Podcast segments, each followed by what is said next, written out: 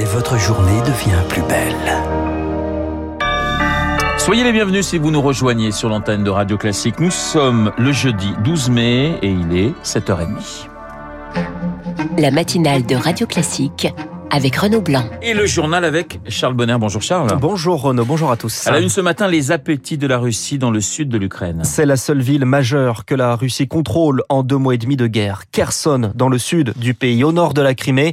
Un responsable pro-russe a indiqué hier qu'il comptait demander à Vladimir Poutine l'annexion de la région de Kherson avant la fin de l'année, Chloé Juel. Oui, sur le papier, le scénario est assez simple. Du point de vue de Moscou, en tout cas, il suffit d'envahir un territoire, d'y installer des autorités qui réclament ensuite leur attachement à la Russie.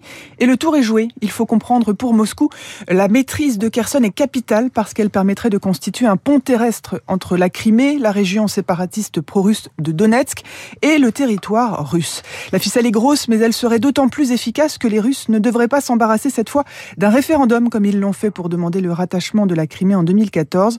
Mais sur le terrain, ce n'est pas comme sur le papier. Les intentions de Vladimir Poutine sont freinées par la résistance ukrainienne, selon le général Jérôme Pellistrandi, rédacteur en chef de Défense nationale. Au nord-est, dans la région de Kharkiv, les forces ukrainiennes ont réussi des contre-attaques locales permettant de desserrer l'étau autour de Kharkiv. Dans le Donbass, les combats se poursuivent de façon intense avec euh, des bombardements importants, notamment de la part des Russes. Et c'est ce maintien de cette ligne de front par la résistance ukrainienne qui pourrait empêcher la stratégie de Moscou d'avancer vers son objectif de la Transnistrie, cette région séparatiste de Moldavie située près d'Odessa qui donne accès à la mer Noire. Les explications de Chloé Juel. L'Ukraine réclame de son côté une adhésion rapide à l'Union européenne.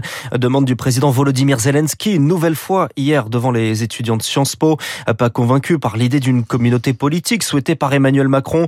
Le président ukrainien est persuadé que membre de l'OTAN, l'Ukraine n'aurait pas été attaqué. Une adhésion à l'OTAN évoquée également en Suède et en Finlande. L'exécutif finlandais dévoile ce matin sa position à 9h. Hier, le président du pays se voulait rassurant. Une adhésion ne serait contre personne, comprenait contre la Russie, mais tout de même, elle mettrait fin au traité entre les deux pays qui avait instauré une neutralité finlandaise. Euh, Charles, la communauté internationale réclame une enquête après la mort d'une journaliste d'Al Jazeera. Shirin Abou Akleh, tuée hier en reportage près de la ville de Génie, dans Cisjordanie, dans les territoires occupés. À la chaîne de télé Qatari accuse l'armée israélienne d'être à l'origine des tirs. Tzahal dément, pointe les Palestiniens et l'Union européenne et l'ONU réclament des enquêtes indépendantes, tout comme les ONG. Une mort dans un contexte de tension. Une série d'attaques touche Israël qui riposte dans les territoires palestiniens. Et la mort de cette journaliste de renom pourrait envenimer un peu plus la région. David Kalfa est chercheur à la Fondation Jean Jaurès. Au sein de la jeunesse palestinienne, il y a une colère qui monte, d'autant plus que c'est une journaliste qui était vraiment le visage de la Palestine pour l'ensemble du monde arabe. Donc, euh, le plus probable, c'est que dans un premier temps, on assiste à une dégradation de la situation sur le terrain, avec des attaques. Ce qu'il faudra voir, c'est est-ce qu'on va vers un affrontement plus global. L'autorité palestinienne et Israël n'y ont pas du tout intérêt. La première, parce que sa survie dépend quand même du maintien d'un minimum de calme en Cisjordanie. Et l'intérêt d'Israël, c'est évidemment d'éviter le scénario d'une troisième intifada. Le problème, c'est qu'il y a une dynamique de la violence qui peut totalement échapper à la maîtrise des acteurs sur le terrain. Un propos recueilli par Anna Huot. Vous écoutez Radio Classique, il est 7h33. Le gouvernement envisage, Charles, de prolonger eh bien, la remise à la pompe de 18 centimes par litre. À mesure de lutte contre l'inflation, la remise devrait aller au-delà du 31 juillet. C'est ce qui ressort du Conseil des ministres. Hier, euh, probablement le dernier de l'ère Castex, le Premier ministre ne devrait pas démissionner avant la semaine prochaine.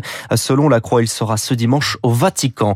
Dans les transports en commun, plus besoin de masques à partir du 16 mai c'est ce lundi qui vient, l'obligation est levée, tout comme dans les avions et les aéroports européens. Le masque était l'une des dernières mesures sanitaires. Pas la dernière, hein. il reste notamment l'obligation vaccinale des soignants.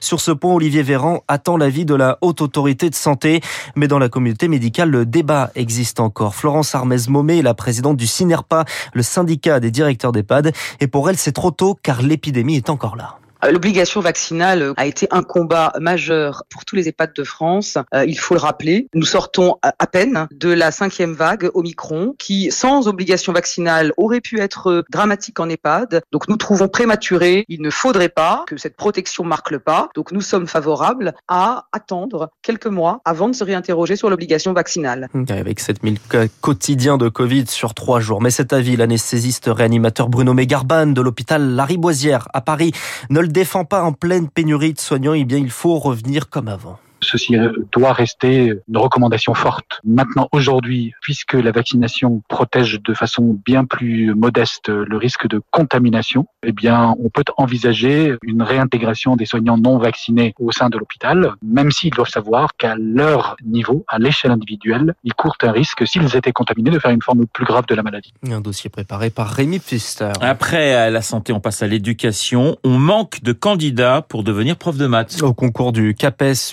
816 candidats admissibles pour 1035 postes ouverts. Pourtant, dans le même temps, l'éducation nationale veut remettre une heure et demie de mathématiques à la rentrée pour les premières chaque semaine, corriger la réforme Blanquer qui les avait quasiment supprimées pour ceux qui ne prennent pas la spécialité. Et c'est une première étape, mais elle est insuffisante selon Sébastien Plancheneau. Il est le président de l'association des professeurs de mathématiques de l'enseignement public. C'est un premier pas, mais ça ne répond pas à l'ensemble des problématiques qui sont dues à la structure de cette réforme elle-même.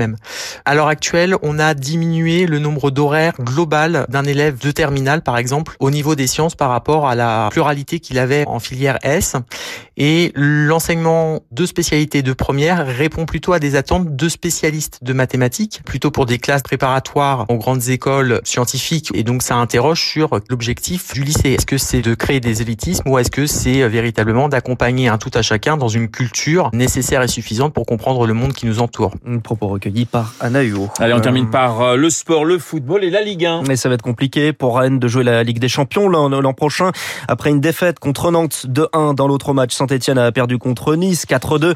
Dans les tribunes, les supporters niçois ont entonné un chant injurieux contre Emiliano Sala, ancien joueur de Nantes et Bordeaux mort dans un accident d'avion en 2019. En conférence de presse après le match, l'entraîneur de Nice, Christophe Galtier, s'est agacé si c'est pour insulter des morts qu'il reste chez eux. C'est vrai que euh, le, le, niveau de débilité de certains supporters est quand même euh, assez, euh, assez étonnant. Assez incroyable. Assez effectivement. Incroyable, effectivement. Merci beaucoup, Charles Bonner, pour ce journal de 7h30. On vous retrouve à 8h30 pour un prochain point d'actualité. 7h37 dans un instant. Eh bien, les spécialistes, François Geffrier pour l'économie et puis mon confrère de l'opinion, Jean-Dominique Mercier pour évoquer la guerre en Ukraine.